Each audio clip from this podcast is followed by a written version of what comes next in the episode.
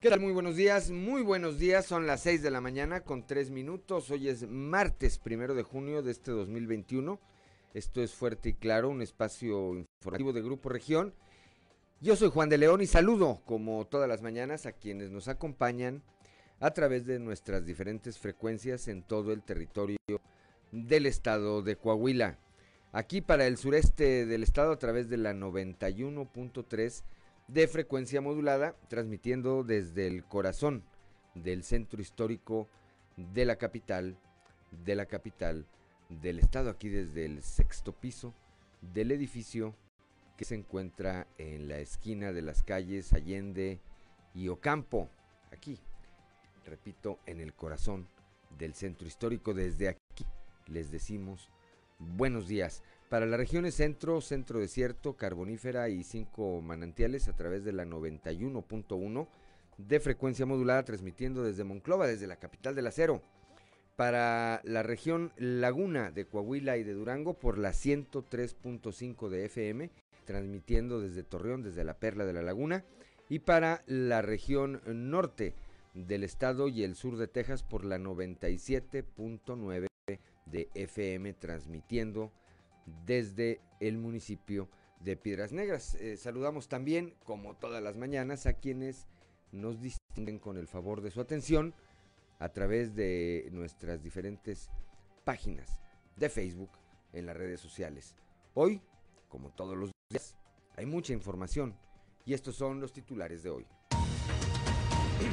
El gobernador eh, del estado, Miguel Ángel Riquelme Solís, advirtió ayer que Coahuila tiene toda la fuerza para hacer valer la ley, el marco jurídico y garantizar los derechos de la población de tal manera que no se permitirá ningún disturbio que manche el proceso electoral del próximo 6 de junio. Lo anterior en el marco de la reunión que encabezó allá en, eh, eh, de esta mesa de trabajo del sector educativo en la que puntualizó que Coahuila destaca a nivel nacional por cómo está llevando a cabo este, este programa piloto para el retorno seguro a las clases presenciales. Para garantizar que se cumplan los protocolos eh, sanitarios, en eh, muchas de las escuelas que están participando en este programa piloto se ha conformado un comité de padres de familia y docentes que se encargan de vigilar a los alumnos que desde el lunes volvieron a las aulas como parte de este programa que impulsan la Secretaría de Educación Pública y la Secretaría de Salud. Durante la pandemia, empresas del ramo de la minería han sido las más, una de las más golpeadas por la poca producción que existe y las pocas negociaciones que se han registrado, por lo que muchos empresarios que eh, están eh, invirtiendo en este sector han tenido que recurrir al despido de personal. Programada originalmente para iniciar este martes en Torreón la vacunación anti-COVID para la población de 40 a 49 años no podrá iniciar en tiempo y forma debido a un retraso en la llegada de la vacuna. Esto lo dio a conocer el día de ayer el secretario de Salud, el doctor Roberto Bernal Gómez. La generación de cristal, frágil o transparente, a pesar de este es un trabajo especial de Grupo Región, a pesar de las ventajas de ser eh, nativos digitales, la generación de cristal, término que se da a los jóvenes nacidos entre el año 2000 y el 2010, no ha utilizado esta herramienta para obtener conocimiento, y en Coahuila, una de las principales problemáticas que enfrenta este grupo de la población es la salud mental, lo que ha llevado a muchos de ellos al suicidio y a las adicciones, en algunos casos derivados también de la falta de límites por parte de los padres de familia. La Secretaría de Salud eh, inició un proceso de revisión tendiente a la reconversión de camas COVID-19 eh, perdón, para retomar la atención de otros padecimientos en hospitales estatales.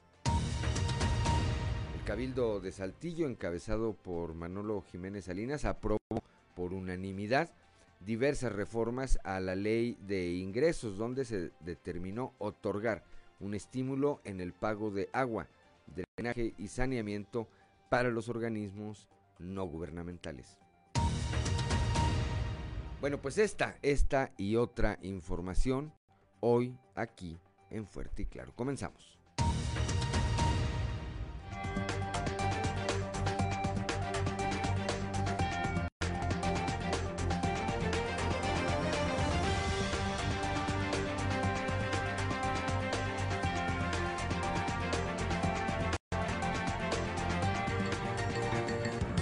Esto es Fuerte y Claro. Transmitiendo para todo Coahuila. Fuerte y Claro. Las noticias como son. Con Claudio Linda Morán y Juan de León.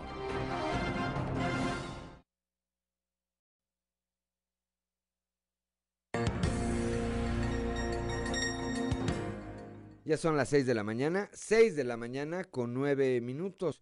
Claudia Olinda Morán, muy buenos días. Muy buenos días, Juan. Muy buenos días a toda la audiencia que nos acompaña. Ya a esta hora de la mañana, la temperatura en Saltillo 17 grados, en Monclova 22, Piedras Negras 21, Torreón 21, General Cepeda 17, Arteaga 16, Musquis 21 grados, San Juan de Sabina también 21 grados, San Buenaventura 23, Cuatro Ciénegas 22, Parras de la Fuente registra 18 grados centígrados y Ramos Arispe 19. Pero si usted quiere saber cómo va a estar el clima el día de hoy, vamos al pronóstico del tiempo con Angélica Acosta. El pronóstico del tiempo con Angélica Acosta.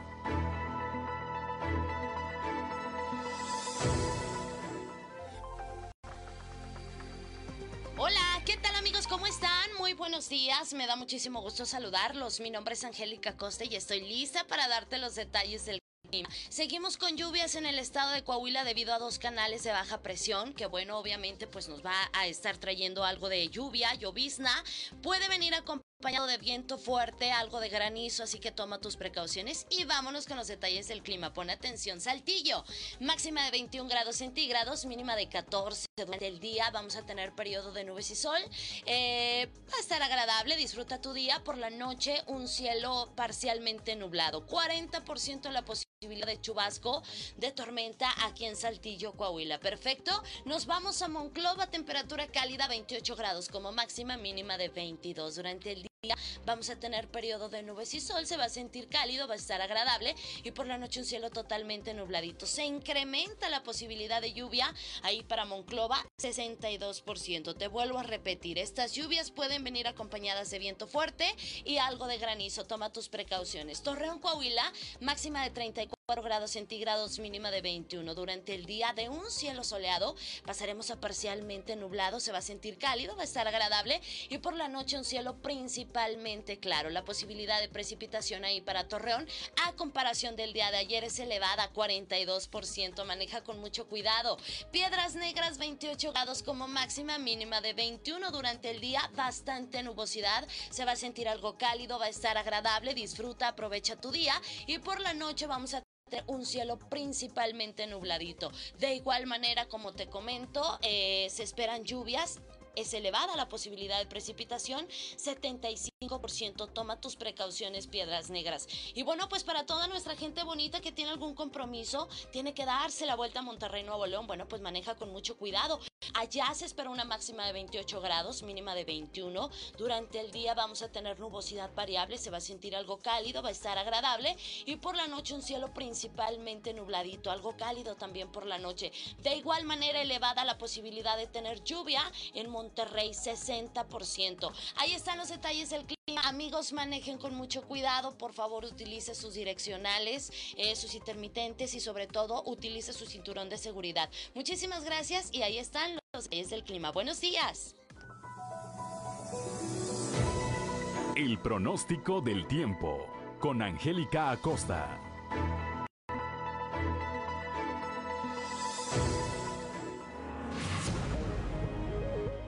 Ya son las 6 de la mañana, 6 de la mañana con 13 minutos a propósito del clima. La madrugada de este día el eh, gobierno del estado emitió un comunicado con respecto a las condiciones climatológicas, especialmente en las regiones norte y centro del estado. En un momento más vamos, vamos a darlo a conocer, pero antes, antes, vamos con Ricardo Guzmán y las efemérides del día. ¿Quiere conocer qué ocurrió un día como hoy? Estas son las efemérides con Ricardo Guzmán.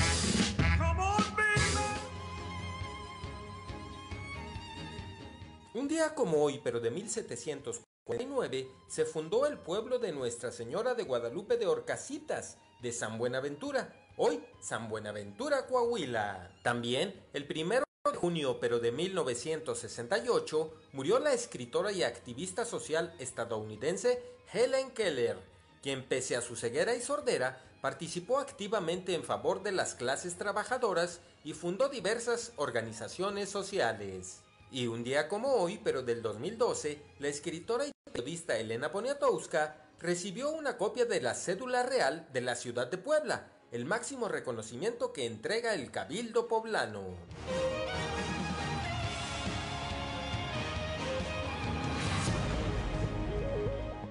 Ya son las 6 de la mañana con 14 minutos. Claudio Linda Morán, santoral del día de hoy. Hoy es día de San Pánfilo, segundo Justino y Gracia. Y gracias. Bueno, pues a quienes lleven alguno de estos nombres o a quien tenga algo que celebrar el día de hoy, pues que lo haga de la mejor eh, manera, lo hemos dicho infinidad de veces, siguiendo sobre todo las precauciones en materia sanitaria porque el COVID ahí está, al acecho, esperando. Son las 6 de la mañana con 15 minutos, hora de ir con Noé Santoyo al mundo de los deportes. Resumen Estadio con Noé Santoyo.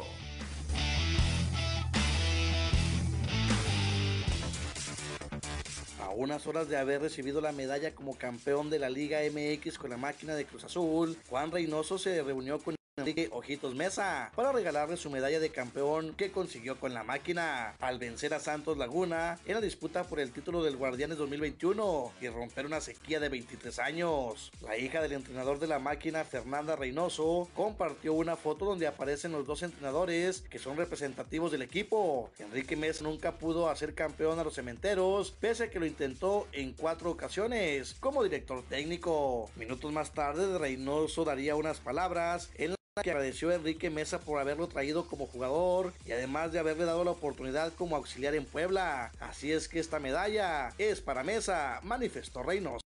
Las Tigres de la Universidad Autónoma de Nuevo León vencieron este lunes 5 goles a 3 a las Chivas de Guadalajara y retuvieron el título de la Liga Femenil del fútbol mexicano al conquistar el cetro en el torneo Clausura 2021. Apenas concluyó el torneo Guardianes Clausura 2021 y ya se dio el primer gran movimiento en este mercado de piernas, donde Pachuca se ha robado los reflectores, ya que el club de la Bella Irosa se refuerza con el delantero colombiano Áviles Hurtado, elemento que busca revivir sus mejores glorias con el equipo que lo trajo a México en 2013. Solo falta una firma para que Tuzos lo dé como oficial, pero ya está todo dicho en la negociación, a préstamo y donde Monterrey estaría a cargo del 40% del sueldo del jugador. El Comité Olímpico Mexicano agradeció el apoyo por parte del gobierno federal de prestar el avión presidencial para los atletas que participarán en los próximos Juegos Olímpicos de Tokio. Sin embargo, por cuestiones de logística de las medidas sanitarias, no será utilizado, al menos que exista alguna emergencia. La delegación mexicana tiene ya un convenio con una conocida aerolínea para hacer los más de 120 viajes programados previo, durante y posterior a la competencia de este verano.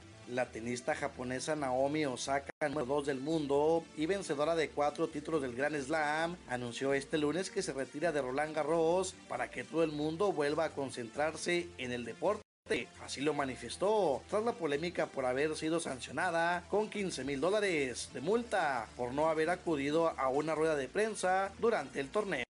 A través de un comunicado de prensa, la Liga Mexicana de Béisbol ha manifestado que continúa con éxito el plan Diamante y es que los protocolos correspondientes a este plan de la Liga Mexicana de Béisbol incluyen pruebas de antígeno para detectar el COVID-19. Según el comunicado de la semana del 24 al 30 de mayo, se realizaron 1.248 pruebas entre jugadores, cuerpo técnico, staff y personal de campo y de oficina, además de las cuartetas de umpires. Oficina de la presidencia ejecutiva notificó que tras esta aplicación de dichas pruebas se presentó un caso positivo, el cual fue asintomático y aislado para evitar la propagación del virus. Resumen Estadio con Noé Santoyo.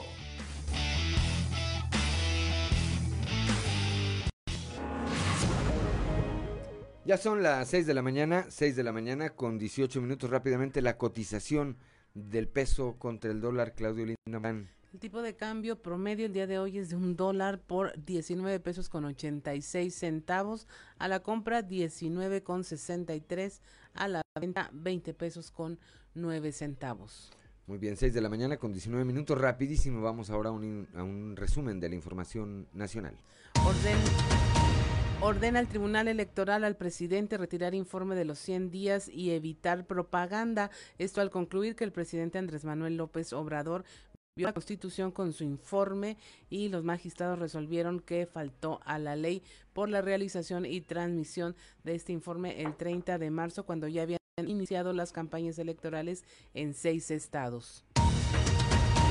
En Michoacán atacan a balazos a candidata de Morena. Hay un detenido, Rosaelia Milán Pintor, candidata a una alcaldía por la coalición de Morena PT, fue atacada a disparos. Eh, resultó herido su esposo. Los embarazos no deseados aumentaron 12% en México durante el confinamiento por COVID. Los estados con mayor tasa de fecundidad fueron Coahuila, Chiapas, Guerrero y Zacatecas. Y en Chiapas se enfrentan normalistas y policías, esto afuera de la normal de Matuzatma, donde los estudiantes bloquearon vialidades para exigir se libere a los 19 compañeros que aún quedan detenidos. Y hasta aquí la información nacional. Gracias, Claudio Linda Morán. Son las 6 de la mañana con 20 minutos que no se le haga tarde. Somos Claudio Linda Morán y Juan de León. Estamos aquí en Fuerte y Claro.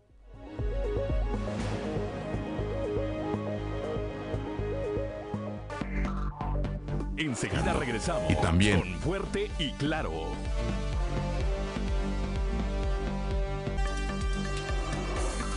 Seguimos en Fuerte y Claro.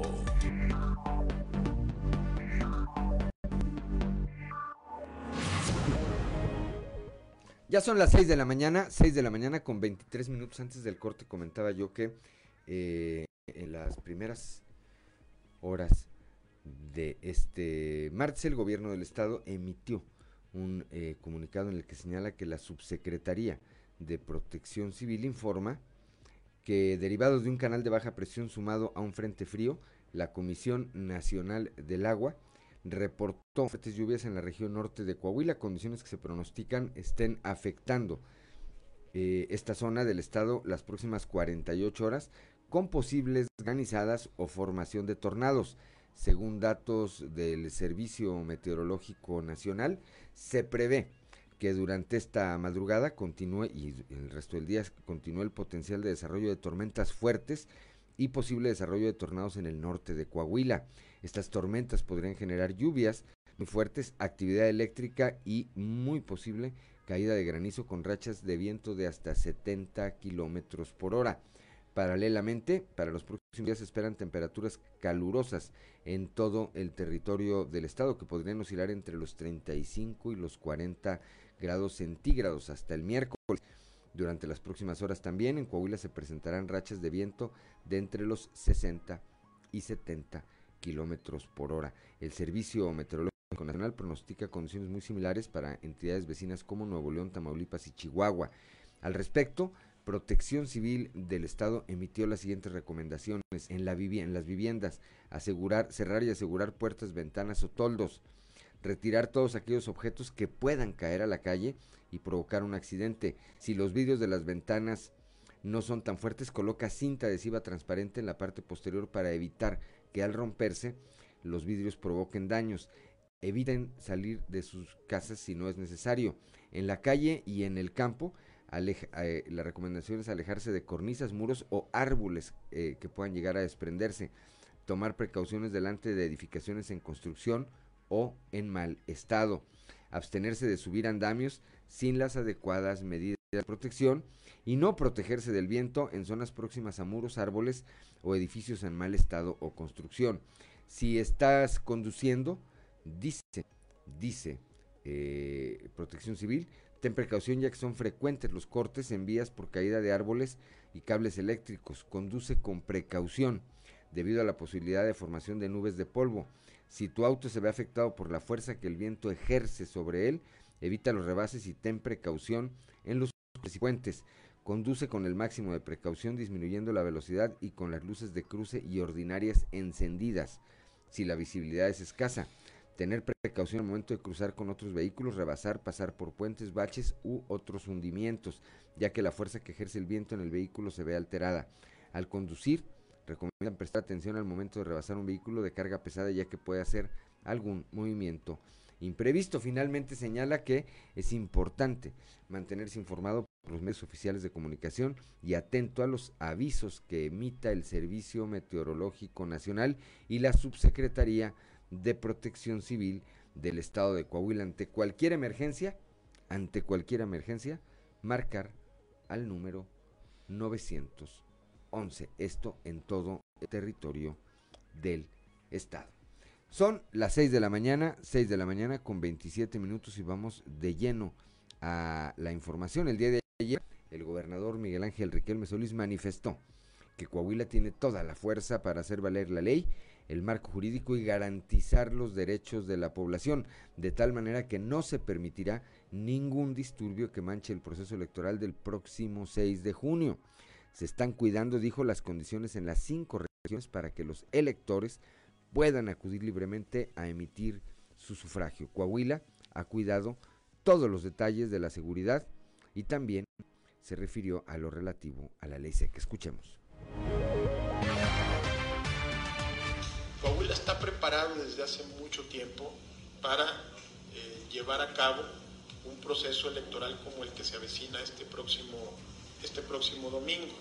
En primer lugar, para que todos todos los coahuilenses en edad de votar lo pueden hacer libremente en un estado seguro como el, como el nuestro. Tenemos, estamos cuidando todas las condiciones en las cinco regiones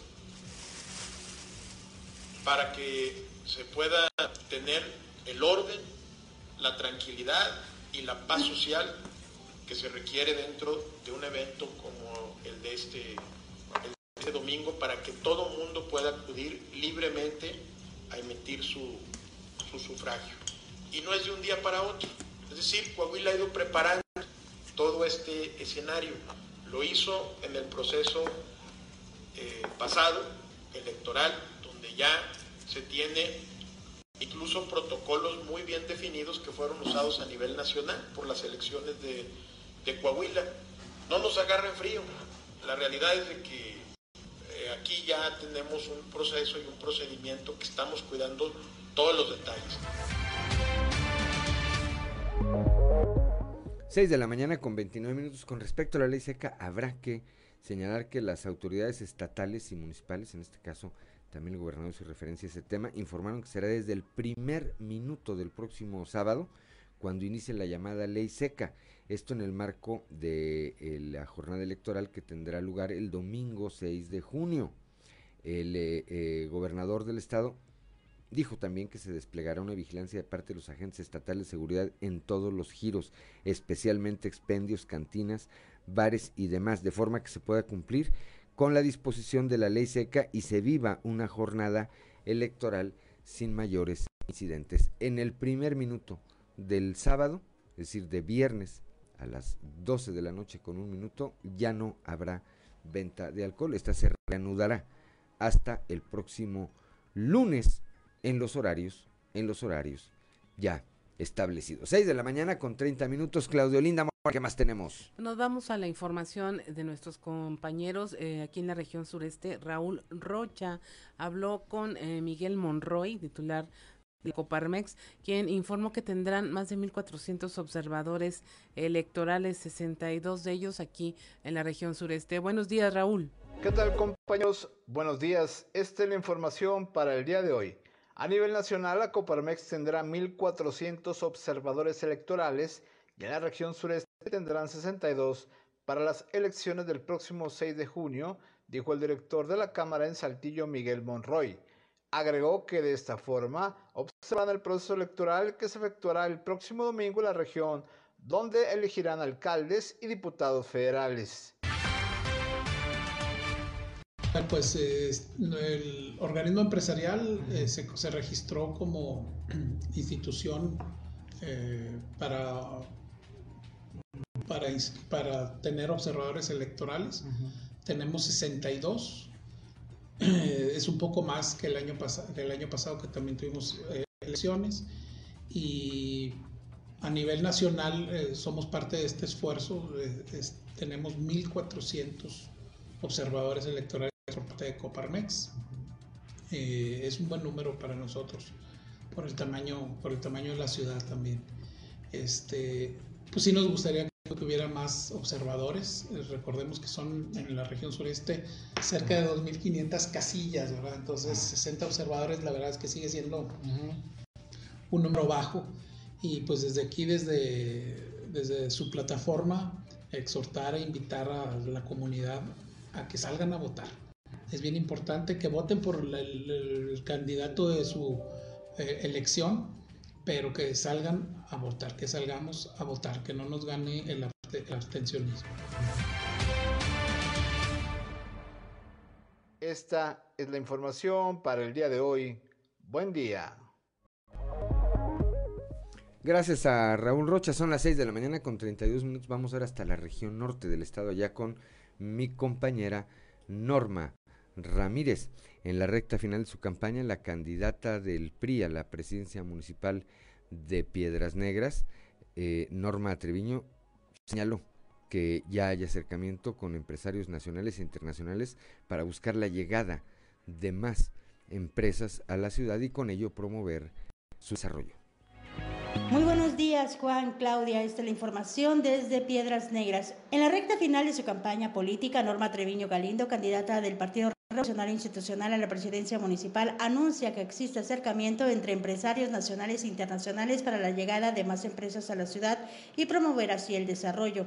Afirmó estar lista para llegar a gestionar con las autoridades municipales y estatales para la llegada de obras de calidad. Esta es la información.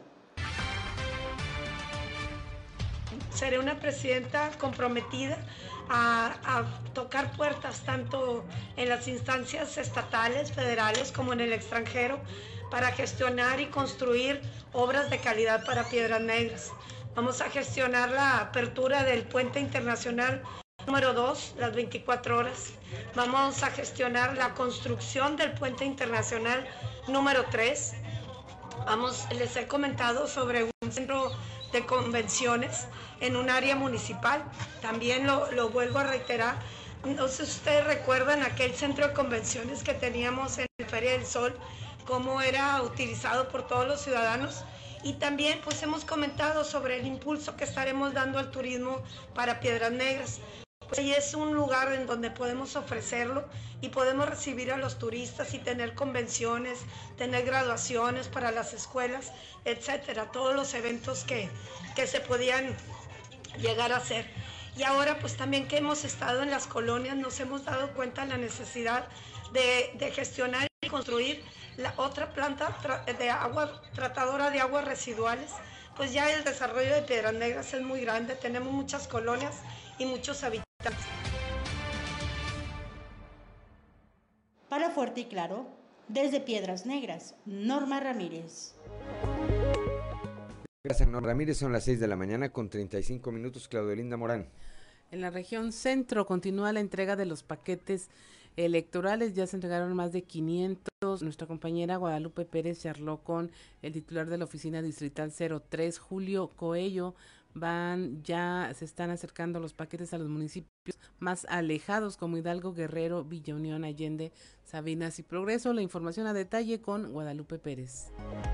Muy buenos días, saludos desde la región centro. Tenemos entrevista con Julio Coello, titular de la Oficina Distrital 03 del INE, quien nos habla del inicio de la repartición de los paquetes electorales a toda esta zona previo al proceso electoral 2021. Ya empezamos a repartir paquetes en todo el distrito de, los municipios. ¿Cómo ves? ¿A partir de qué hora se inició la jornada de trabajo? Bueno, empezamos desde las 7 de la mañana que aperturamos la bodega y empezamos con la, con la preparación de los paquetes, llamémosle foráneos de nuestro distrito, es decir, los que van a Basolo, Juárez, Progreso, Escobedo, Sabinas, Allende, Villa Unión, Guerrero e Hidalgo. Ok, ¿en el transcurso de la semana va a seguir la distribución de estos? Es correcto, Lupita. Mira, la ley prevé que el día anterior, cinco días antes del día anterior de la jornada electoral, es decir, el lunes anterior a la jornada electoral, se inicie con la entrega de paquetes y esto terminará el día viernes.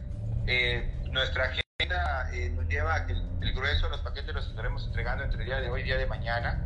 Eh, los, algunos paquetes que te, comentaba se fueron ya a, los municipios más alejados y, otros paquetes están pasando directamente nuestros y nuestras capacitadoras asistentes electorales aquí a la, Junta, de la bodega electoral, para retirarlos y entregarlos a las y los presidentes de mesa electiva de bueno, pues ahí lo declara Julio Coello, titular de la oficina 03 del INE aquí en Monclova y que bueno, en el transcurso de esta semana los más de 500 paquetes electorales para las más de 500 casillas en este distrito se están distribuyendo. Estas permanecerán cerradas hasta el día 6 de junio en que el proceso electoral para la renovación de las curules federales se estará desarrollando. Saludos desde la región centro para Grupo Región Informa, Guadalupe Pérez. 6 de la mañana con 37 minutos vamos ahora con eh, Moisés Santiago Hernández. Moisés Santiago Hernández, la minería, una de las actividades más afectadas por la pandemia. ¿Qué tal Juan y Claudia? Es un saludarles desde la región carbonífera. Efectivamente, esta es la información que tenemos para todos ustedes el día de hoy.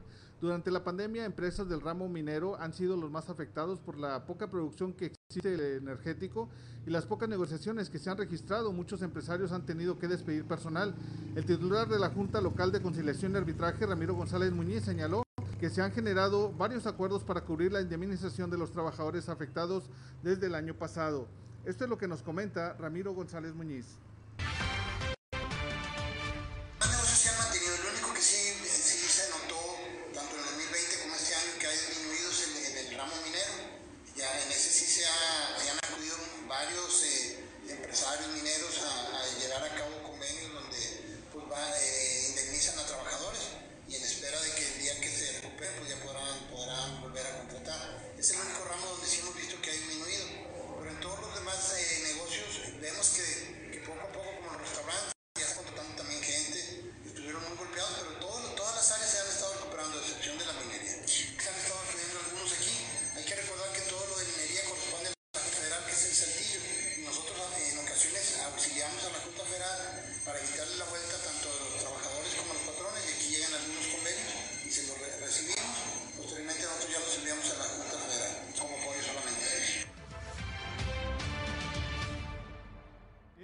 lo que ha estado ocurriendo con el sector minero, donde muchos trabajadores han tenido que ser indemnizados después de que sus eh, patrones pues no pueden seguir cubriendo lo, que tiene que ver con sus eh, pagos o sus honorarios. Esta es la información que tenemos para todos ustedes desde la región carbonífera. Para Grupo Región Informa, su amigo y servidor Moisés Santiago. Que tengan un excelente martes. 6 de la mañana, 6 de la mañana ya con 39 minutos. Bueno, pues pasada la final del fútbol mexicano continúan los memes. Estoy viendo aquí uno que dice que hay una parte de la gente que está enojada con el equipo Santos de Torreón porque terminaron con 23 años de chistes. Dice usted 23 años de chistes y con esa final que le permitieron o que no le ganaron al Cruz Azul pues terminaron con 23 años de estarse acarrillando a los cementeros del Cruz Azul. 6 de la mañana con 40 minutos. Somos Claudio Linda Morán y Juan de León. Estamos aquí en Fuerte y claro, que no se la haga tarde.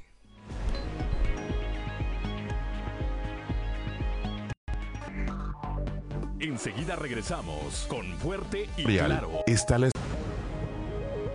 6 de la mañana con 43 minutos. Continuamos con la información. Una tormenta eléctrica provocó un incendio en la sierra de Arteaga, ahora en San Antonio de las Alazanas. La información con nuestro compañero Christopher Vanegas. Hola, ¿qué tal compañeros? Muy buenos días, los saludo con mucho gusto a ustedes y a todos nuestros radioescuchas. Nuevamente, se combate un incendio en la Sierra de Arteaga. Ahora, es la Sierra de San Antonio de las Alazanas la cual es consumida por el fuego desde la noche del pasado domingo, cuando inició el siniestro a consecuencia de una tormenta eléctrica. A del mismo, desde la mañana del lunes se desplegaron brigadas para combatir el siniestro, en las cuales se incluyen elementos de la CONAFOR, Guardia Nacional, Sedena y Secretaría del Medio Ambiente, además de brigadistas del municipio de Arteaga. Sin embargo, ya que el incendio es en uno de los cañones, el acceso al mismo es complicado, por lo que se dificultan las maniobras para sofocar el siniestro. No obstante, no se ha extendido puesto que se presentó una precipitación que mantiene húmedo el terreno y esto ha ayudado a que el siniestro se mantenga de cierta manera controlado. Pese a los esfuerzos humanos, hasta la noche de este lunes no se tenía control del mismo. Sin embargo, se espera que durante este martes se logre controlar lo más posible para en próximos poder sofocarlo. Para Grupo Región informó Christopher Vanegas. Gracias a Christopher Vanegas cuando son las 6 de la mañana, 6 de la mañana con 45 minutos, horas, hora de ir a la portada del día de hoy de nuestro periódico Capital, que en su nota principal, bueno, pues destaca esta declaración que ya escuchábamos en voz del eh, gobernador del estado Miguel Riquelme, no se van a permitir disturbios en la jornada electoral del próximo 6 de junio. Por otra parte, la generación de cristal frágil o transparente, en un momento más estaremos eh, escuchando este trabajo especial de Grupo Región. ¿Qué pasa con esta generación de muchachos nacidos entre 2000 y 2010?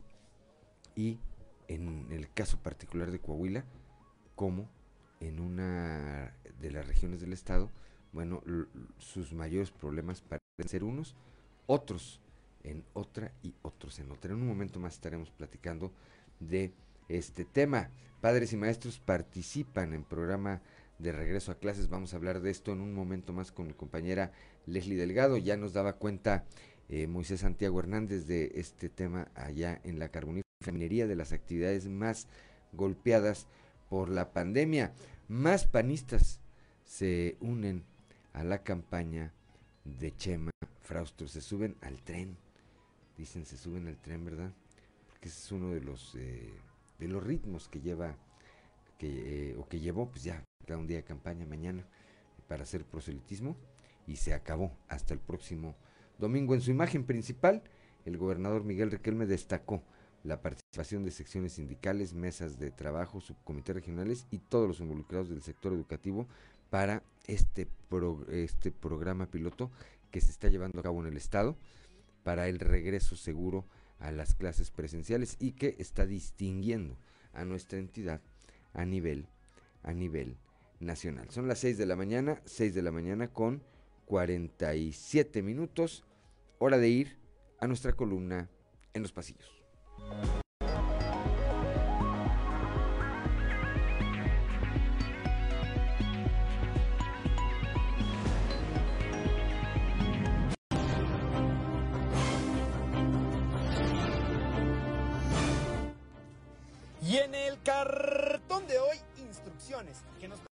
A Diego del Bosque diciéndonos marca la X en un acetato, ponlo en la boleta y toma la foto. Con eso nos ayudas a decir que fue fraude cuando nos ganen el 6 de junio. Claro y contundente el mensaje ayer del gobernador Miguel Riquelme respecto al ambiente que se deberá vivir el próximo 6 de junio, cuando los coahuilenses salgamos a elegir 7 diputados federales y 38 alcaldes. Palabras más, palabras menos. El mandatario estatal dejó en claro que se hará valer la ley para que el proceso electoral no se vea empañado por ningún tipo de disturbio. Así que el que entendió, entendió. Por cierto, por la región carbonífera inició la semana la senadora Verónica Martínez, que acompañó a candidatos y candidatas de su partido en el último tirón de la campaña proselitista rumbo a la elección del próximo 6 de junio. Martínez se ha convertido indudablemente en una de las principales impulsoras del tricolor. Quien regresó el pasado fin de semana con importante designación es el ingeniero Jaime Higuera Pérez en San Luis Potosí y durante la primera Asamblea General Ordinaria de la AMCDE fue nombrado como presidente nacional de esta asociación que congrega a los secretarios de Desarrollo Económico del país. 6 de la mañana, 6 de la mañana con 48 minutos. Ya está en la línea Víctor Barrón. Víctor Barrón allá desde la región lagunera por retraso en la vacuna. Tardará la aplicación eh, de este biológico contra el COVID-19 en la población de 40 a 49 años. Víctor, muy buenos días. Muy buenos días, Juan, y buenos días a nuestros amigos.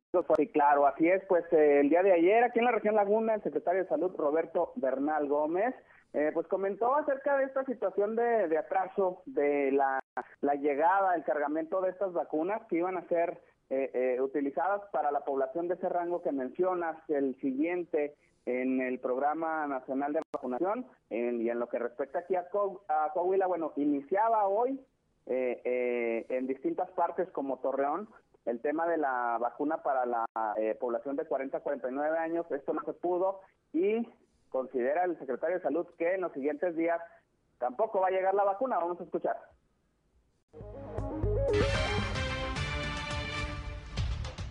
El fin de semana se comunicó el delegado de Bienestar, Reyes, y me pidió muchas células de vacunación. Yo lo consulté con el gobernador, me dijo, dele las que necesite.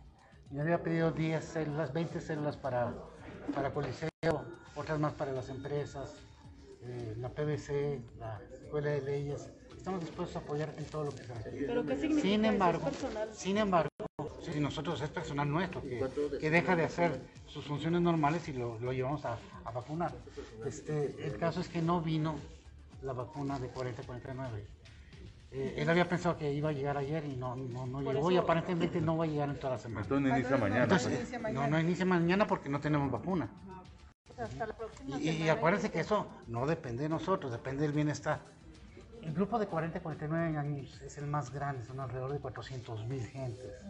Tenemos que actuar rápido. Una vez que se liberen las vacunas, hay que ponerlas pronto, lo más pronto posible. Nosotros estamos en capacidad y en disposición de hacerlo. Y apoyar en todo lo que necesiten ellos. Y además en logística, que es muy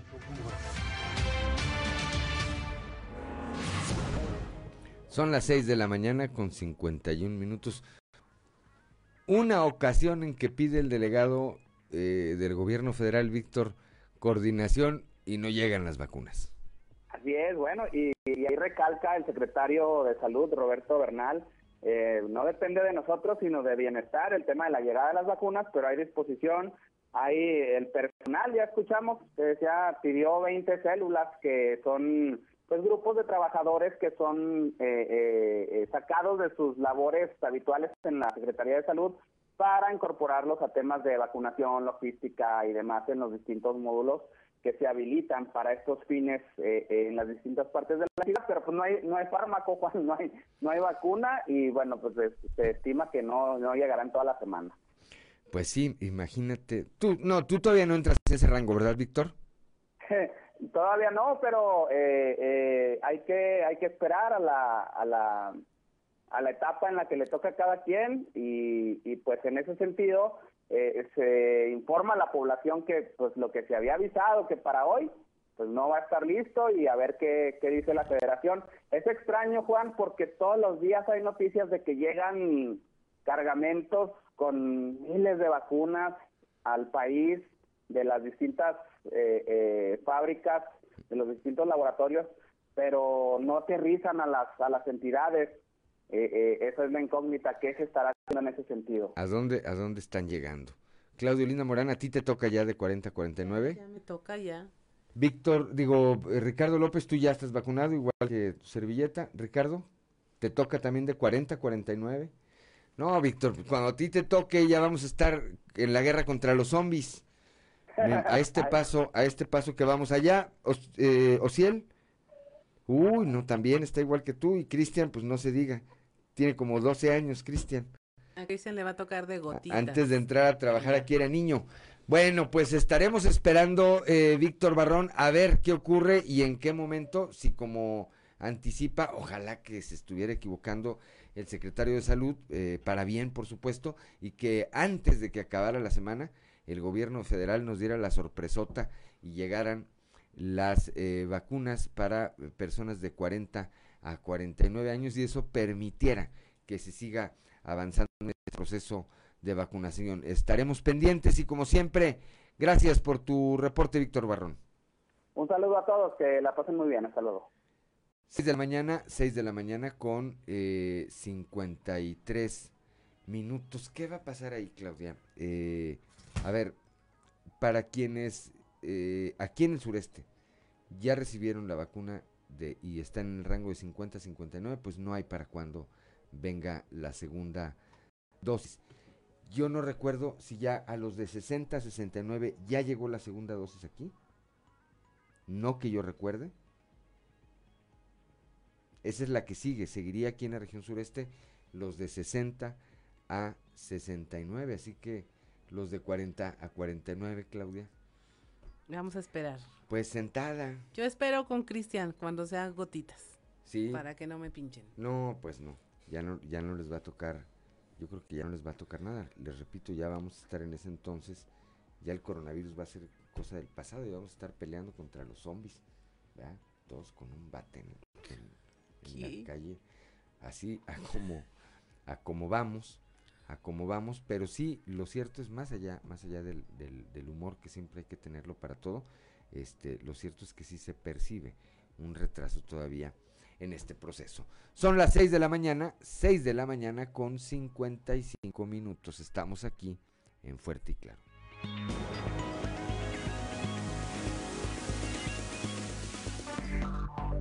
Enseguida regresamos con Fuerte y Claro.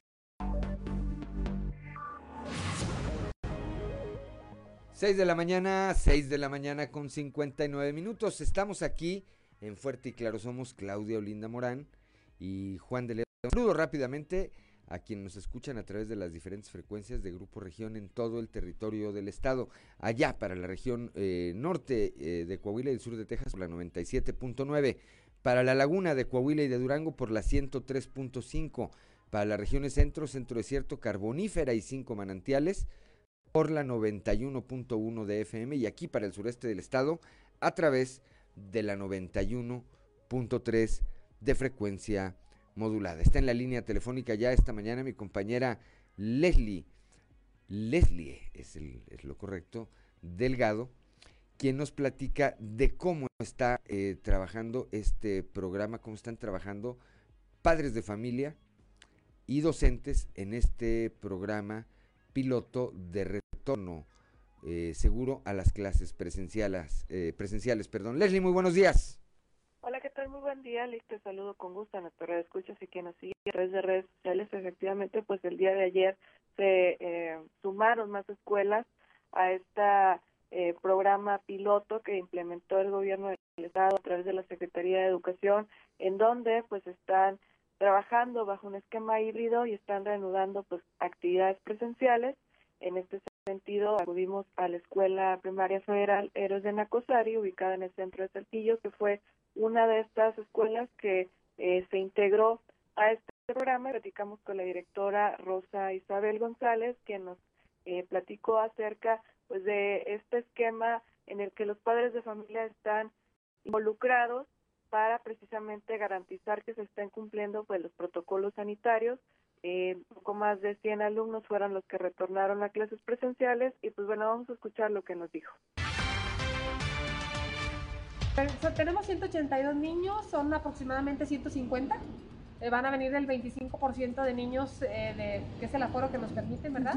Diariamente. Que recuerde los protocolos, maestra, que están aplicando en el alumnado. Bueno, primeramente tenemos un comité de salud que nos este, recomendó la Secretaría de Educación y la Secretaría de, de Salud. Bueno, tenemos el comité de salud que va a dar seguimiento y está integrado por madres de familia. Ese comité nos va a estar apoyando desde los filtros de la entrada, ¿verdad? Las maestras van a estar desde las 7.30 recibiendo a sus alumnos. Entonces, este, eh, le va a hacer otras preguntas también, lo va a revisar, este, que en su mochila traiga lo esencial. Nada más tenemos, diseñamos una mochila por grado de colores diferentes a grandes rasgos, bueno, los recesos son escalonados de 15 minutos, el niño no va no va, no va a jugar en el receso, eh, las bancas están señalizadas, el niño nada más se va a quitar el, el, el cubrebocas para consumir alimentos, tenemos eh, para que se laven las manos, o sea, a grandes rasgos son todos los, estamos atendiendo todo lo que nos, nos eh, sugirió la Secretaría de Educación. 7 de la mañana, 7 de la mañana con 3 minutos. Bueno, pues gradualmente, gradualmente está avanzando este proyecto y creo que vale la pena, lo comentamos hace unos días, Claudio Linda Morán, Leslie Delgado, eh, auditorio, creo que vale la pena eh, profundizar en eh, la mecánica de este programa de piloto de retorno presencial a las aulas porque hay padres de familia que piensan que a partir de agosto eh,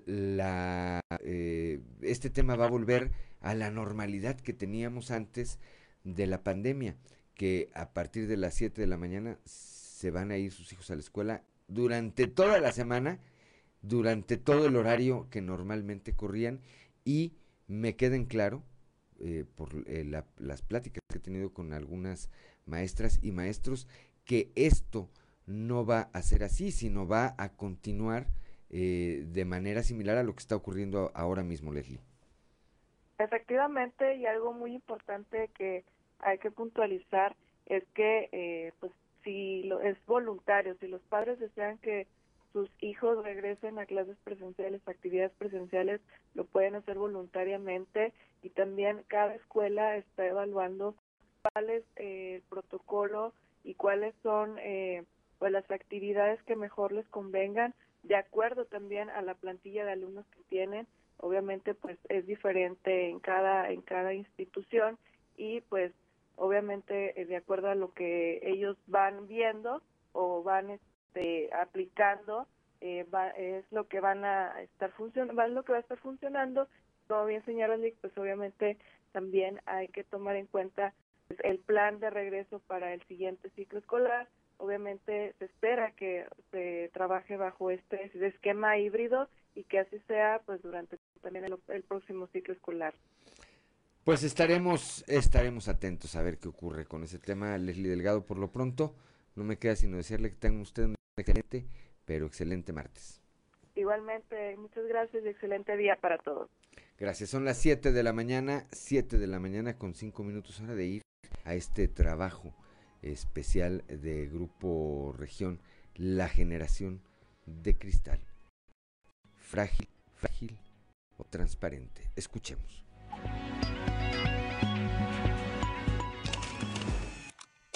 A pesar de las ventajas de ser a pesar de las ventajas de ser nativos digitales, la generación de cristal, término que se da a los jóvenes nacidos entre el 2000 y el 2010, ha utilizado la herramienta para obtener conocimiento, pero no para procesarlo correctamente. En Coahuila, una de las principales problemáticas que enfrenta este grupo de la población es la salud mental que los lleva al suicidio y las adicciones, en algunos casos derivado de la falta de límites establecidos por sus padres. Así lo concluyen diversos estudios y estadísticas sobre las consultas psicológicas y principales motivos de atención en diferentes instituciones en los últimos años, que han detectado un incremento de hasta el 30% de atenciones de este tipo en la entidad. Expertos consideran que algunos de los jóvenes de esta generación podrían ser inestables o inseguros, ya que sus padres les brindaron todo y eso los hizo de un carácter débil. En Coahuila, las problemáticas de los jóvenes son distintas en cada región del estado, pues mientras en la sureste prevalece la salud mental y el alto número de suicidios, en el norte es el embarazo en adolescentes y en la región centro y laguna se acentúan las adicciones vinculadas a la salud mental y problemas en el núcleo familiar. Así lo señala Azalea Maldonado Wong, directora del Instituto Coahuilense de la Juventud. Mira, sí te quiero, sí quiero explicar empezando la edad de un joven, eh, según el Instituto Mexicano de la Juventud, es desde los 12 años hasta los 29 años. Esto es la edad este, correspondiente al joven, 12 hasta los 29 años. Y otra cosa que quiero destacar, que a veces pensamos que todos los problemas son los mismos para todos los jóvenes, es que, por ejemplo, nuestro estado, que nosotros lo vemos todos los días en los 38 municipios de nuestro estado, la problemática que se vive en la juventud de Acuña es muy diferente a los jóvenes de Saltillo. los jóvenes de Musquis o a lo mejor de la región centro, en Monclova o de la Laguna. Son problemas distintos, por ejemplo, en el tema en el norte, en la región norte, el tema del embarazo en adolescentes es muy fuerte. Lo hemos estado disminuyendo junto con la Secretaría de Salud, porque estos son temas, la mayoría en su parte de salud. Sin embargo, nosotros no nos podemos quedar con los brazos cruzados y tenemos que hacer algo al respecto. Lee el reportaje completo en nuestras redes sociales y periódico Capital. Son las 7 de la mañana, 7 de la mañana con 8 minutos. Vamos hasta la región centro, allá a Monclova. Atiende la PRONIF 13 casos de abuso infantil en la región centro.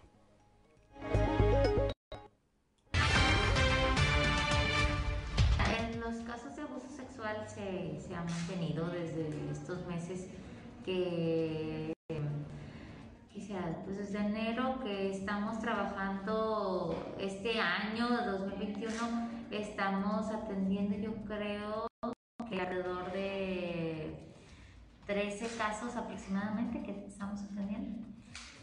Y pues estamos dándole seguimiento a estos asuntos. Trabajamos en una sinergia. Cuando nos, se nos presenta un asunto, nosotros tenemos varias formas de recibir este tipo de, de casos.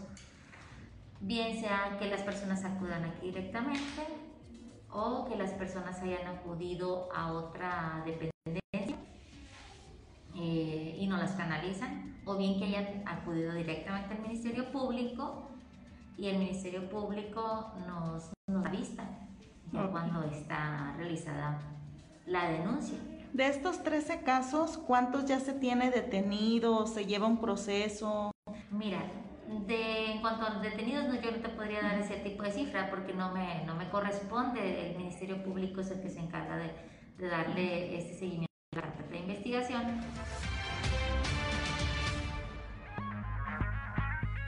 7 de la mañana con eh, 9 minutos, un intento de suicidio de una joven de 19 años de edad en Musquis alertó ayer las, eh, a, las autoridades. Blanca Barrera Menchaca, coordinadora regional de agentes del Ministerio Público, informó que, que, a través de una llamada anónima se les eh, dio a conocer que presuntamente había una mujer, una joven mujer sin vida en un hotel. Sin embargo, la investigación arrojó que intentó, afortunadamente no estaba muerta, intentó quitarse la vida con eh, alguna sustancia, pero fue intervenida en un hospital. En la mañana se nos reporta eh, una persona al parecer sin vida, esto en un de, de este municipio, a lo cual acuden los elementos de seguridad pública municipal, así como los elementos de investigación criminal a, dicho motel eh, en donde no se encontraba ninguna persona sin vida, más sin embargo los, los dependientes de dicho lugar mencionan eh, que una persona había, había, sido trasladada a su domicilio inconsciente, esto en la colonia La Nogalera de este municipio de Melchor Musquis, por lo cual se acuden los elementos de investigación criminal como de seguridad pública a dicho domicilio y se entrevistan con la madre de, la persona del sexo femenino eh, reportada inconsciente la cual eh, manifiesta que su hija ya fue trasladada por elementos de Cruz Roja hacia dicho eh, centro de salud eh, para recibir atención médica. Bueno, el reporte lo recibe Seguridad Pública por parte de una persona anónima, entonces en base a ese reporte que acuden los elementos. No sabemos qué tipo de intoxicación. ¿Verdad? Reportaban como intento de, de, de, suicidio, entonces vamos a ver de qué se trata. Eh, tenemos ahorita un número elevado de suicidios en la región, como los reportes de intento de suicidio.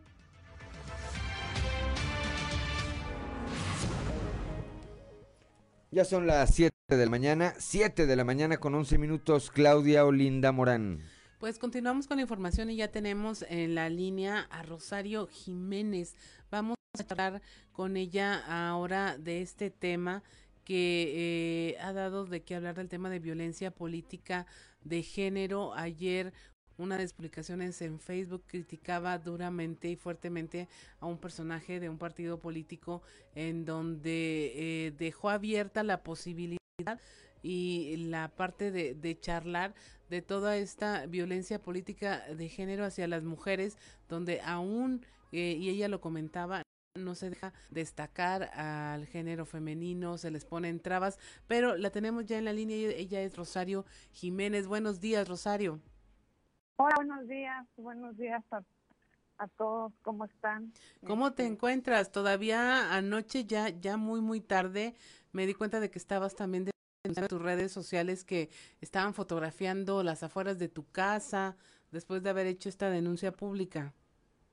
Ah, claro, es- este, te decía que, pues desgraciadamente, eh, estamos ahorita en un panorama de, de violencia política por razón de, género a muchas mujeres, muchas personas creen que, que pues las mujeres no debemos de accesar a cargos de, de elección popular, ni mucho menos eso, ¿no?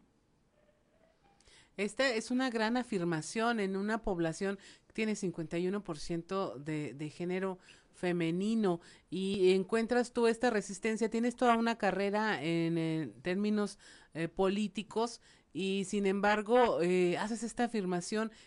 ¿Cómo te das cuenta? ¿Cuál es tu percepción acerca de ese tema? O sea, no es solo que los políticos varones de un partido no quieran, sino que las mismas mujeres tampoco, el electorado.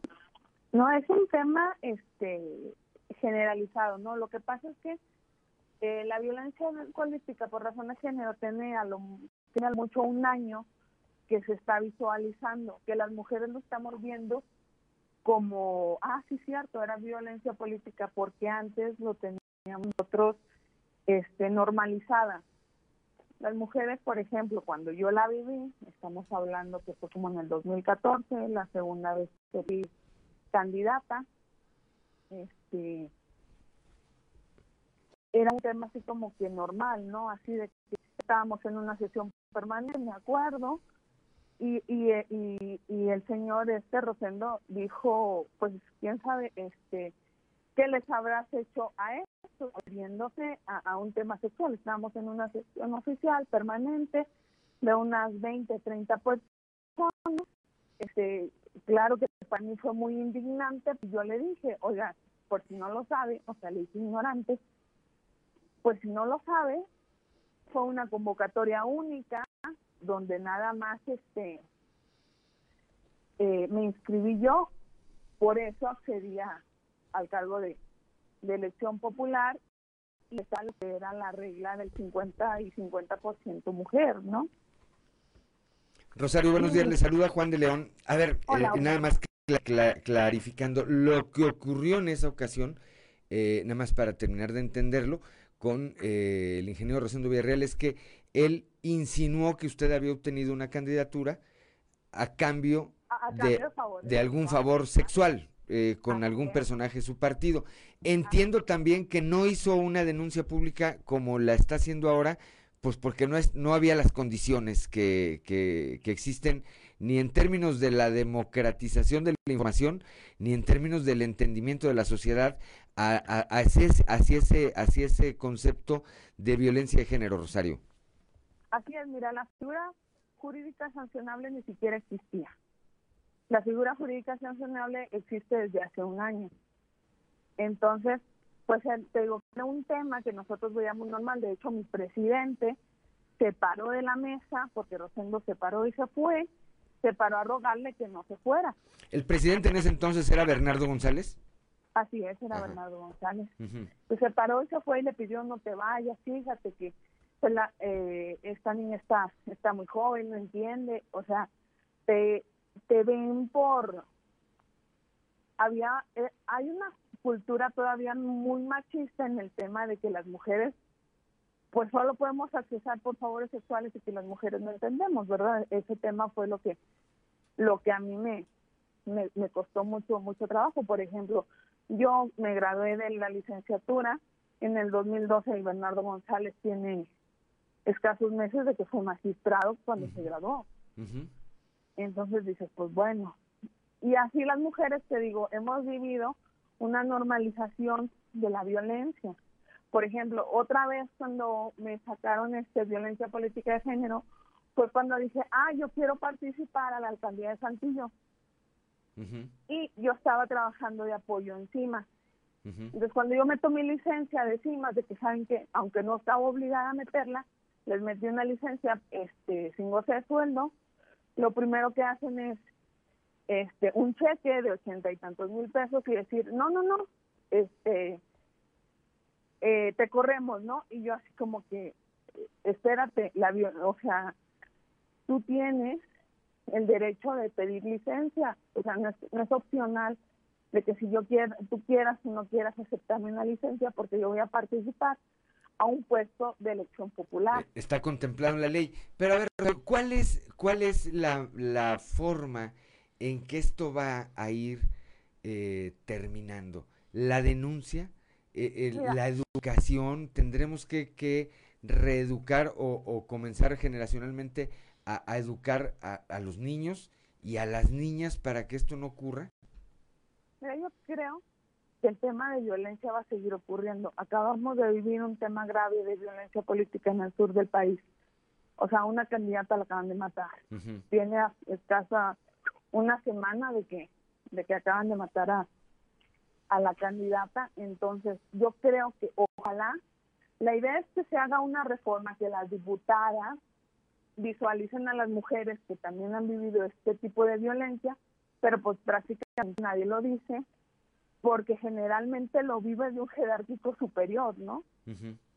O sea, no, tú no te puedes quejar en tu partido, si lo denuncias, haz de cuenta que estás cortando ya toda tu tus aspiraciones profesionales. La idea es que una mujer este pueda pueda denunciar la violencia política que, de, que vive otra mujer, ¿no?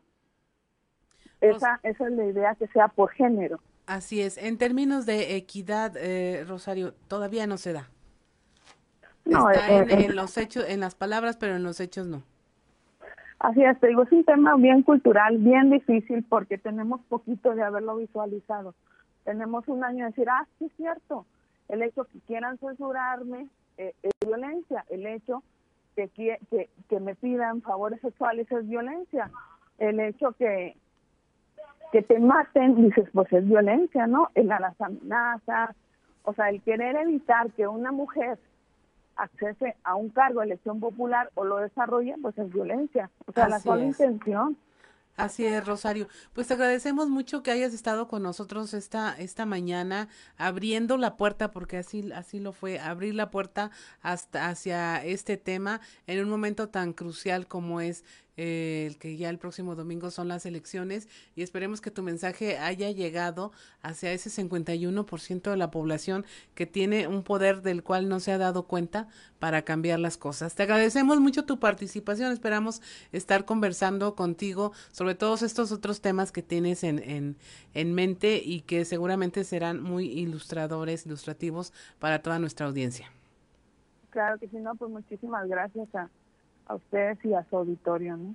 Muchas gracias, Rosario. Esto es... Claro que sí, muchas gracias. Son las 7.20, 7.21 de la mañana. Estamos en Fuerte y Claro.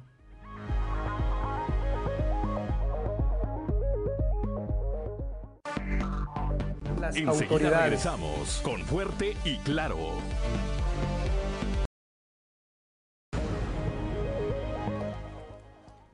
7 de la mañana, 7 de la mañana con 24 minutos durante este fin de semana el Museo de la Catrina en Saltillo tendrá una serie de promociones especiales, entre ellas el domingo 6 de junio van a cobrar la tarifa de niño, o sea, la tarifa de menor, a quien asista a los recorridos y que demuestre que haya ejercido su voto. El subdirector de este recinto cultural, Eric Morales, indicó que tendrán también una promoción especial para la noche de leyendas. Escuchemos. A tener eh, la promoción para el día de las votaciones va a ser que todos los que muestren que votaron eh, van a pagar como niño. Todos pagan como niño, los que votaron. Eh, y, pero te voy a pedir un favor aparte. Nosotros este fin de semana que entra, lo que es viernes y sábado, vamos a tener una promoción especial, esta la tenemos una vez al año, que todos los que vengan a Noches de Leyenda, en lugar de 200 pesos se les va a cobrar 100 o 2 por 1, como lo quieras manejar. Entonces, nada más este viernes y sábado en el Museo de la Catrina, funciones de Noche de Leyenda, a las 7 y a las 9 va a costar 100 pesos. Pero hay que comprar sus boletos antes del jueves, o sea, antes del viernes y sábado, para que valga la pena la promoción. 7 de la mañana con 26 minutos, Claudio Linda Morán. El gobernador Miguel Riquelme encabezó la reunión de la mesa de trabajo del sector educativo.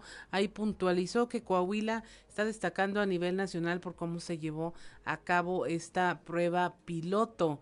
Eh, reconoció lo que lo anterior es gracias a la aportación de todas y todos los involucrados en la comunidad educativa, lo que es la parte sindical, las secretarías de educación y salud, entre otros. El parámetro eh, de la efectividad de la vacunación eh, al momento pueden ser los casos positivos de coronavirus que han ido a la baja, señaló, y para muestra citó que hoy ya son solo cinco los que se registran en la entidad y ninguna defunción.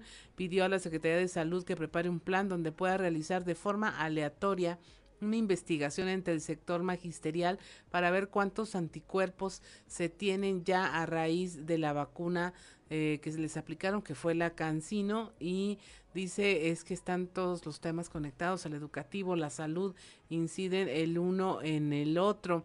Dice que eh, poco a poco se va a ver este trabajo que se está realizando. Por su parte, Ginio González Calderón, secretario de Educación en el Estado, comentó que según las voces de los propios padres de familia, el regreso a las aulas ha sido favorable. Jorge Alberto Salcido Portillo, subsecretario de Educación Pública, dijo que en la primera etapa fueron 70 escuelas con más de 8 mil alumnos de los tres niveles. Se aplicó una encuesta a padres de familia en esta fase, donde principalmente se les preguntó si habían recibido información sobre los protocolos que serían utilizados. El 98% contestó que sí, pero también se recogió eh, este dato en donde eh, dicen también que consideraron que sus hijos estaban listos ya para cursar el siguiente grado escolar. Son las 7 de la mañana con 28 minutos. El día de ayer el Cabildo de Saltillo, encabezado por el alcalde Manolo Jiménez Salinas, aprobó por unanimidad diversas reformas a la ley de ingresos donde se determinó otorgar un estímulo en el pago del agua, drenaje y saneamiento para los organismos no gubernamentales. El 29 de marzo de este año el Congreso del Estado de Coahuila aprobó el decreto 41 mediante el cual se solicita esta reforma a la ley de ingresos de los municipios del Estado con el fin de que se otorgue eh, un beneficio a las ONGs legalmente constituidas que defiendan los derechos de las personas en condición de movilidad vulnerable, los migrantes, respecto a los servicios de agua potable y saneamiento. Posterior a ello, las comisiones de Hacienda, Patrimonio, Cuenta Pública y Gastos Médicos y Aguas y Saneamiento del Cabildo de Saltillo presentaron el dictamen relativo a la propuesta de reforma mediante la adición de un bis al artículo 12 de la fracción cuarta y un bis al artículo 25 de la ley de ingresos para el municipio de Saltillo. Con ello se establece un estímulo del 50% de descuento respecto del importe correspondiente a los primeros 50 metros cúbicos mensuales consumidos en concepto de agua potable y drenaje, así como en el tema del saneamiento. Cabe destacar que Saltillo es la única municipalidad con esta tarifa preferencial en el estado de Coahuila. Claudio Linda Morán. Bueno, pues continuando con la información, esta eh, reconversión que hay ahora de camas COVID para que vuelvan a retomar la atención de otros padecimientos en los hospitales estatales, el gobernador Miguel Riquelme solicitó que eh, ya con la reducción de la demanda de camas haya un programa que en donde se dé celeridad a los otros servicios médicos que se habían dejado de prestar durante la pandemia. Ahora sí ya le pedí al doctor Bernal que revise dentro de nuestras camas de hospital cuáles podemos ir reconvirtiendo para atender otros males, otros padecimientos, cirugías programadas y cosas que ahorita o que fueron eh, lamentablemente por todo el año de la pandemia suspendidas tanto por el Seguro Social, por el ISTE y por nosotros, por la Secretaría de, de Salud. Ya hay una reconversión por parte del Seguro Social, vamos a iniciar la nuestra también en el entendido que tenemos más camas, pero para atención de otros padecimientos. Es decir, ya las camas COVID las vamos a ir reduciendo para poder atender otro tipo de, otro tipo de males.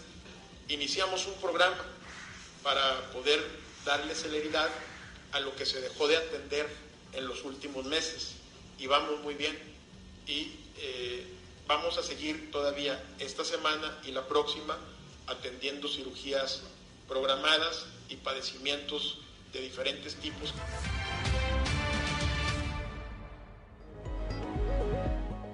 Ya son las 7 de la mañana, 7 de la mañana con 31 minutos. Está en la línea telefónica como todos los martes mi compañero, nuestro compañero y amigo Osiris García. Osiris, ¿cómo estás? ¿Cómo están vos? Buenos días, acá al 100. ¿Qué, novedades, Osiris? No, pues ya... Mañana acaban las campañas, Osiris. Sí, eso, ya se está acabando el proceso electoral. Pues.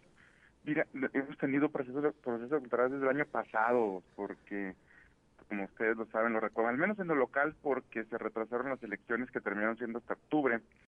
Y desde, pues no sé, dos meses antes de eso, posiblemente ya había empezado el proceso en forma, aún en medio de la pandemia el año pasado. Pero hoy sí tenemos la elección más grande en la historia del país, al menos la elección intermedia más grande en la historia del país.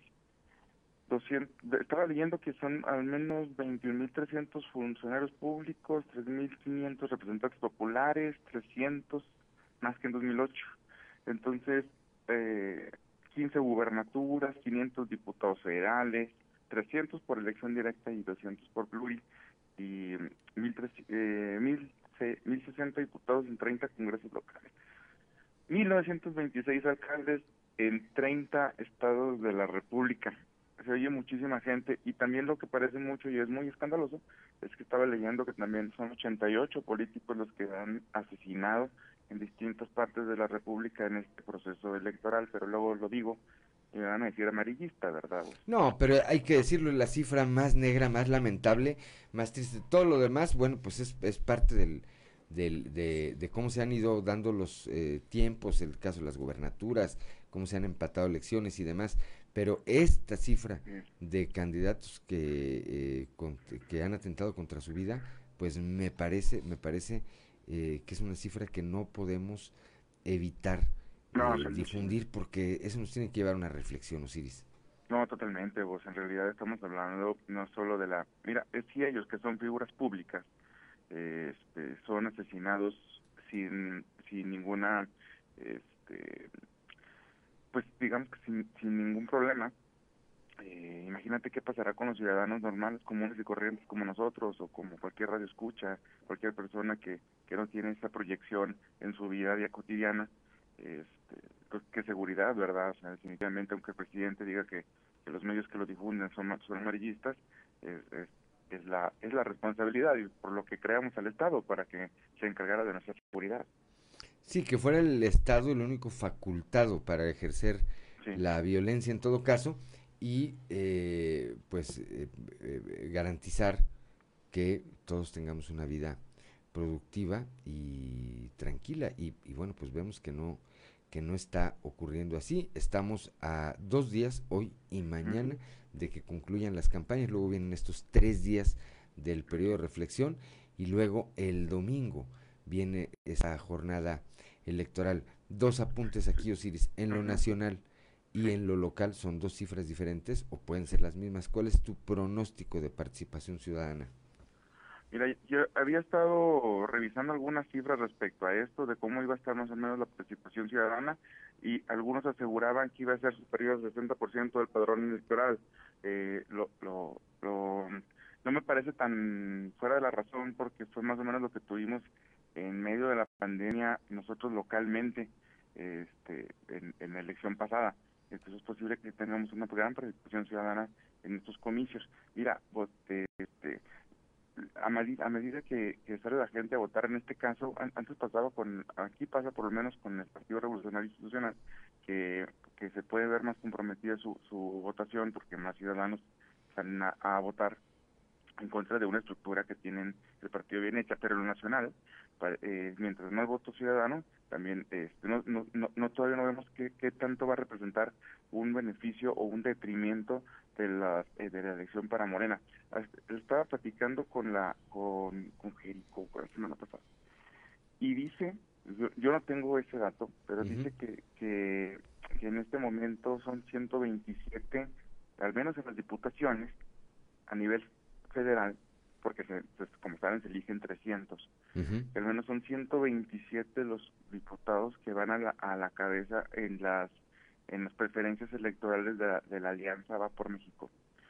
Entonces, eh, eh, aunque se ha visto un avance, es decir, un desmorenamiento de la preferencia electoral del partido del presidente, todavía no es suficiente para garantizar que la oposición tenga este contrapeso a la figura presidencial dentro de la Cámara de Diputados. Eso asegura pues el presupuesto, eh, porque es lo que eligen los diputados, ¿verdad? Parte de lo que sancionan los diputados es este, ingresos y egresos del presupuesto anual federal. Y pues, eh, pero sin embargo, sí representa pues una caída en la en la en el poder arrasante que tuvo en las elecciones pasadas el partido del presidente ¿verdad?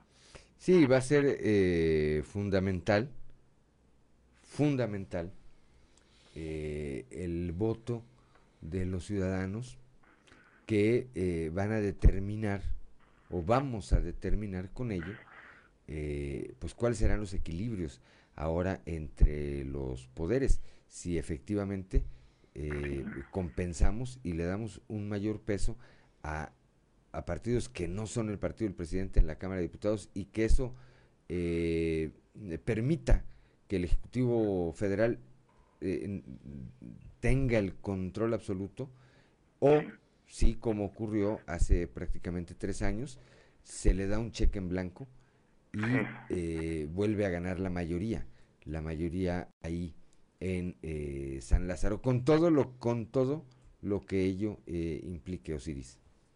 Sí, con, con, con las consecuencias que esto venga, porque si no esto representa un un Congreso, al menos de diputados, este, que, que no vaya en contra de las decisiones presidenciales, que mira, ¿qué, qué va a pasar? Pero a ver, a ver, antes, antes, porque tú ya, ya te estás haciendo político, no me contestaste. Este, tu pronóstico de participación ciudadana en lo nacional y en lo estatal. Pues sí, yo creo que va a estar por arriba del 60% del, del Estado. eh, creo que sí va a ser una elección bastante concurrida ha sido bastante mediático. De hecho, lo que te digo, hemos estado sobreexpuestos a, a, política también. Qué bueno que, este proceso, que este proceso ya va a terminar. Pero creo que sí, más allá del 60%, y creo que en lo local y en lo nacional, eh, creo que vamos a tener una participación bastante amplia de la ciudadanía.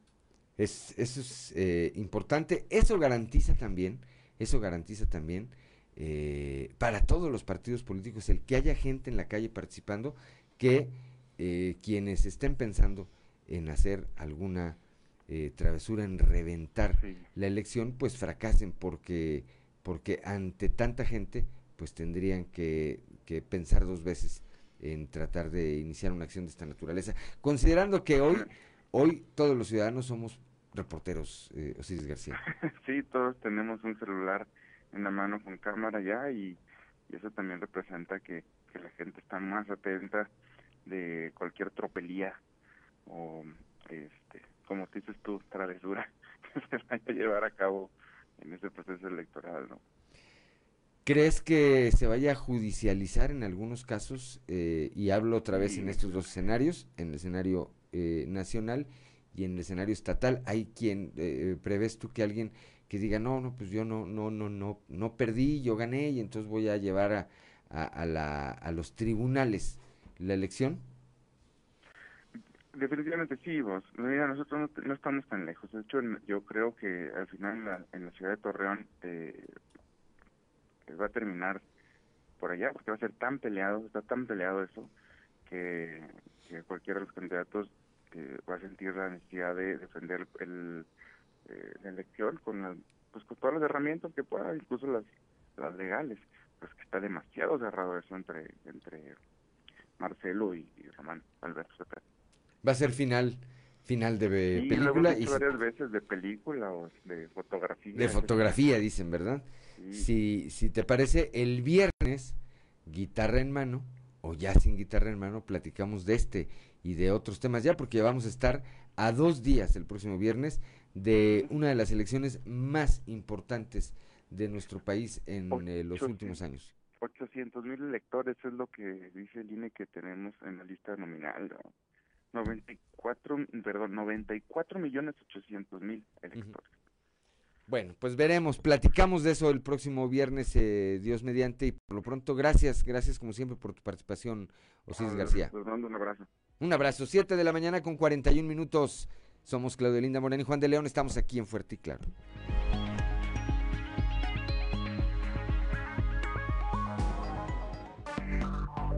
Enseguida regresamos con Fuerte y Claro. Seguimos en Fuerte y Claro.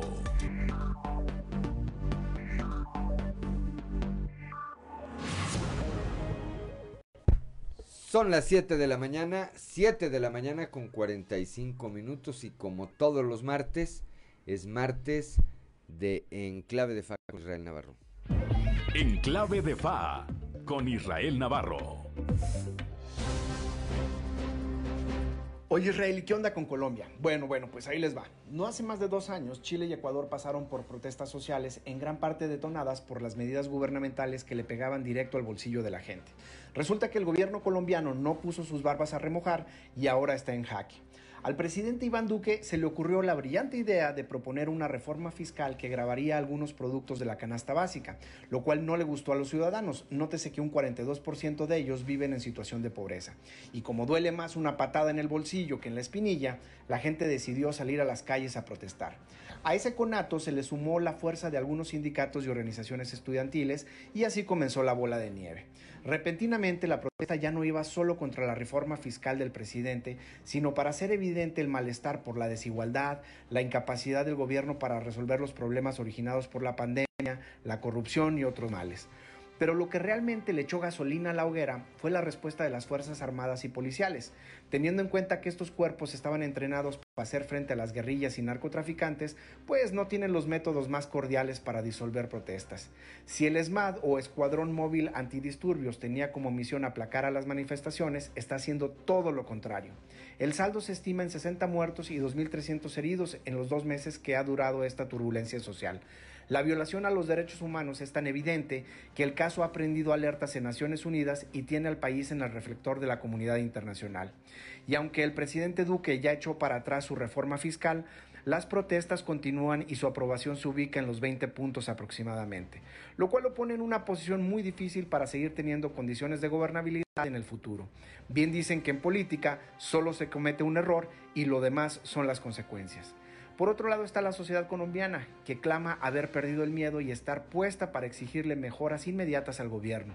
Y aunque las protestas no representan a todos los colombianos, sí hay un consenso en que la actual administración debe hacer cambios. Pase lo que pase, este episodio marcará el legado de Duque como presidente y abre la puerta para que existan reformas forzadas a la Colombia de las próximas décadas. No más eso en juego en las calles. Yo soy Israel Navarro y le recuerdo mi Twitter, arroba Navarro Israel. Nos escuchamos a la próxima. En clave de FA, con Israel Navarro.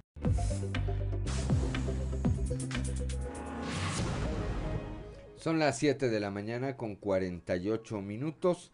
Es hora de ir a las voces de hoy en Fuerte y Claro con Ricardo Guzmán. Lo dijeron fuerte y claro en región sureste. Rosa Isabel González, directora de la Escuela Héroes de Nacosari, vigilan padres de familia y maestros se cumplan protocolos en escuela piloto. Primeramente tenemos un comité que nos este, recomendó la Secretaría de Educación y la Secretaría de Salud. Bueno, tenemos el Comité de Salud que le va a dar seguimiento y está integrado por madres de familia. Ese comité. Región Laguna. Miguel Ángel Riquelme Solís, gobernador del estado. En Coahuila no se permitirán disturbios que manchen el proceso electoral. Estamos cuidando todas las condiciones en las cinco regiones para que se pueda tener el orden, la tranquilidad y la paz social. Región Centro. Julio Coello, director de la Oficina Distrital 03 del INE. Continúa entrega de paquetes electorales en la región centro. Ya empezamos a repartir paquetes en todos los eh, distritos de, de los 12 municipios. Región carbonífera. Ramiro González Muñiz, titular de la Junta Local de Conciliación y Arbitraje. Minería de los empleos más afectados por la pandemia.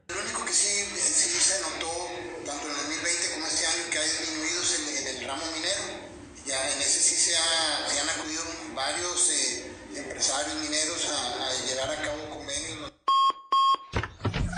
Región norte.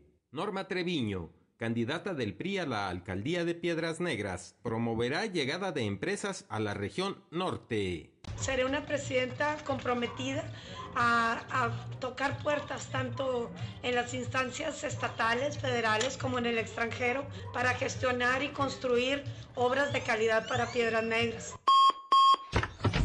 Las voces de hoy en fuerte y claro.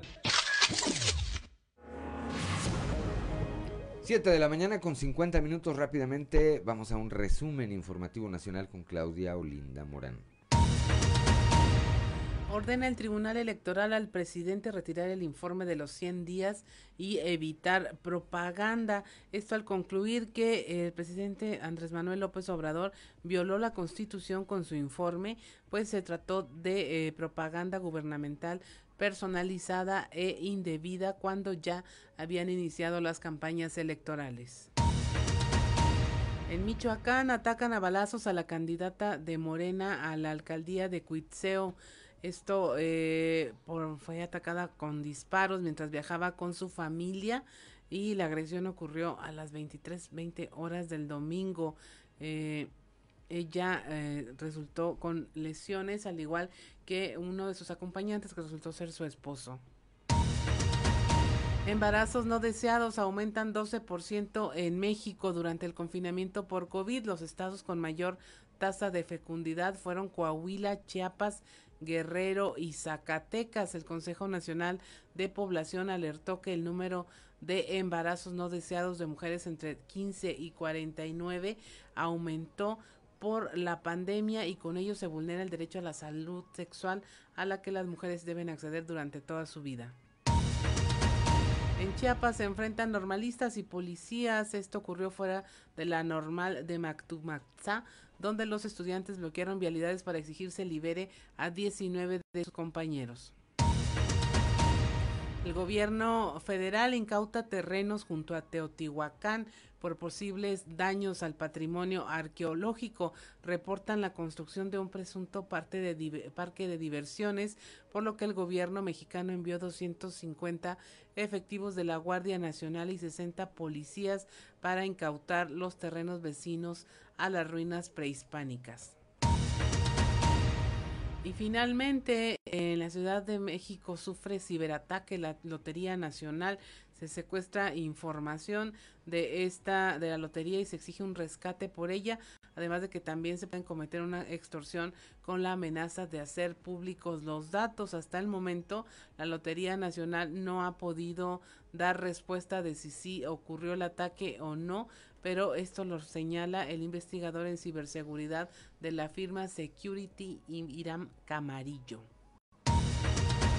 Y hasta aquí la información nacional. 7 de la mañana con 53 minutos alcanzamos a ir, ya no alcanzamos a ir al show de los famosos. Ya vimos de bastantes espectáculos, ¿verdad?